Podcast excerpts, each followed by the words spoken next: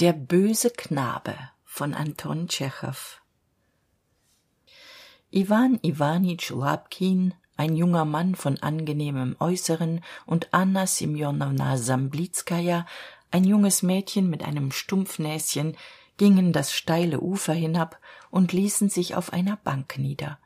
Die Bank stand hart am Wasser zwischen dichtem Weidengebüsch, ein prächtiges Plätzchen man sitzt hier verborgen vor aller welt und nur die fische und die wasserspinnen die wie blitze hin und her schießen sehen einen. Die jungen leute waren mit angelruten einem handnetz behältern für würmer und allen möglichen anderen angelgerätschaften ausgestattet. Kaum hatten sie sich gesetzt als sie sich auch gleich an die arbeit machten. Ich bin froh dass wir endlich allein sind begann labkin nachdem er sich umgeschaut hatte ich habe ihnen sehr vieles zu sagen anna semjonowna sehr vieles. Als ich sie das erste mal gesehen. Bei ihnen beißt einer an. Da begriff ich erst wozu ich lebe. Da sah ich erst wer die göttin ist der ich mein ehrliches arbeitsleben weihen muss es scheint ein großer anzubeißen. Als ich sie sah lernte ich zum erstenmal lieben leidenschaftlich lieben. Ziehen sie noch nicht. Lassen sie ihn ordentlich anbeißen. Sagen sie mir mein alles ich beschwöre sie sagen sie mir nicht ob ich auf gegenseitigkeit nein dessen bin ich nicht wert und darf daran nicht einmal denken. Sagen sie mir ob ich darauf rechnen kann dass ziehen sie anna semjonowna zog die hand mit der angelrute mit einem ruck in die höhe und schrie auf. Ein silbergrüner barsch zappelte und flimmerte in der luft. Ach gott ein barsch? Ei ach schnell er macht sich los. Der barsch riß sich vom haken los begann auf dem grase umherzuspringen und fiel endlich mit einem plantsch in sein heimatliches element zurück während der jagd nach dem fische hatte labkin ganz in versehen statt des fisches anna semjonownas hand ergriffen und sie unversehens an die lippen geführt. Das junge mädchen zog die hand zwar zurück aber es war schon zu spät. Die lippen hatten sich in versehen zu einem kusse vereinigt. Alles war so ganz unversehens gekommen. Auf den ersten kuß folgte ein zweiter. Dann kamen schwüre beteuerungen glückliche augenblicke. Übrigens ein absolutes glück gibt es hier auf der erde nicht. Jedes glück trägt entweder den giftkeim in sich selbst oder wird durch irgend etwas von außen kommendes vergiftet. So war es auch hier. Während die jungen leute sich noch küßten erscholl plötzlich ein gelächter. Sie sahen nach dem fluß und erstarrten. Dort stand bis zu den hüften im wasser ein nackter knabe. Es war der gymnasiast kolja anna semjonownas bruder. Er stand im wasser blickte die jungen leute an und lächelte diabolisch. Ah ihr küßt euch sagte er. Gut ich werde es mama sagen.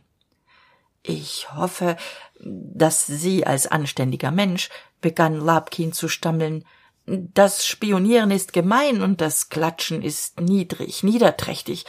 Ich hoffe dass sie als ein anständiger mensch als ein mann von ehre geben sie mir einen rubel dann werde ich es nicht sagen antwortete der mann von ehre. Sonst sag ich's. Labkin holte aus der tasche einen rubel und reichte ihn kolja. Dieser knillte den rubel in der nassen faust zusammen pfiff und schwamm weg und dieses mal küßten die jungen leute sich nicht mehr. Am nächsten tage brachte labkin kolja aus der stadt einen malkasten und einen ball mit. Die schwester aber schenkte ihm alle ihre hübschen medizinschachteln. Hernach musste sie ihm auch die manschettenknöpfe mit den hundeköpfen schenken. Dem bösen knaben gefiel alles das offenbar sehr und um noch mehr zu erhalten begann er zu beobachten wo labkin und anna semjonowna waren war auch er. Nicht einen augenblick ließ er sie aus den augen. Ein schuft knirschte labkin mit den zähnen. Noch so klein und schon ein so bedeutender schuft.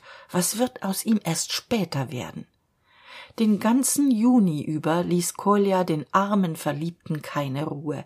Er drohte mit verrat beobachtete sie und erpreßte von ihnen geschenke. Seine ansprüche wurden immer unbescheidener und schließlich begann er schon von einer taschenuhr zu reden. Und was geschah?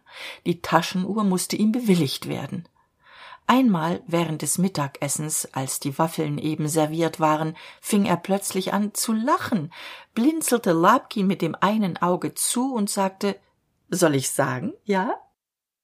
Labkin wurde furchtbar rot und begann anstatt der waffel die serviette zu kauen. Anna semjonowna sprang vom tisch auf und lief ins nebenzimmer in dieser lage befanden sich die jungen leute bis ende august. Bis zu dem tage wo labkin endlich anna semjonowna einen heiratsantrag machte. O was war das für ein glücklicher tag. Nachdem labkin mit den eltern der braut gesprochen und ihre einwilligung erhalten hatte lief er sofort in den garten und begann kolja zu suchen als er ihn gefunden schluchzte er vor entzücken beinahe auf und packte den bösen knaben am ohr. Anna semjonowna die sich ebenfalls auf der suche nach kolja befunden hatte kam herbei und fasste ihn am andern ohr und man hätte es sehen müssen welches entzücken sich auf den gesichtern der verliebten malte als kolja weinte und flehte liebe teurer ich, ich werde nie mehr. Ei, ei, ei, verzeiht. Und hernach gestanden sie beide dass während der ganzen zeit ihres verliebtseins sie niemals ein solches glück eine solche überströmende seligkeit empfunden hatten als in den augenblicken während sie den bösen knaben an den ohren rissen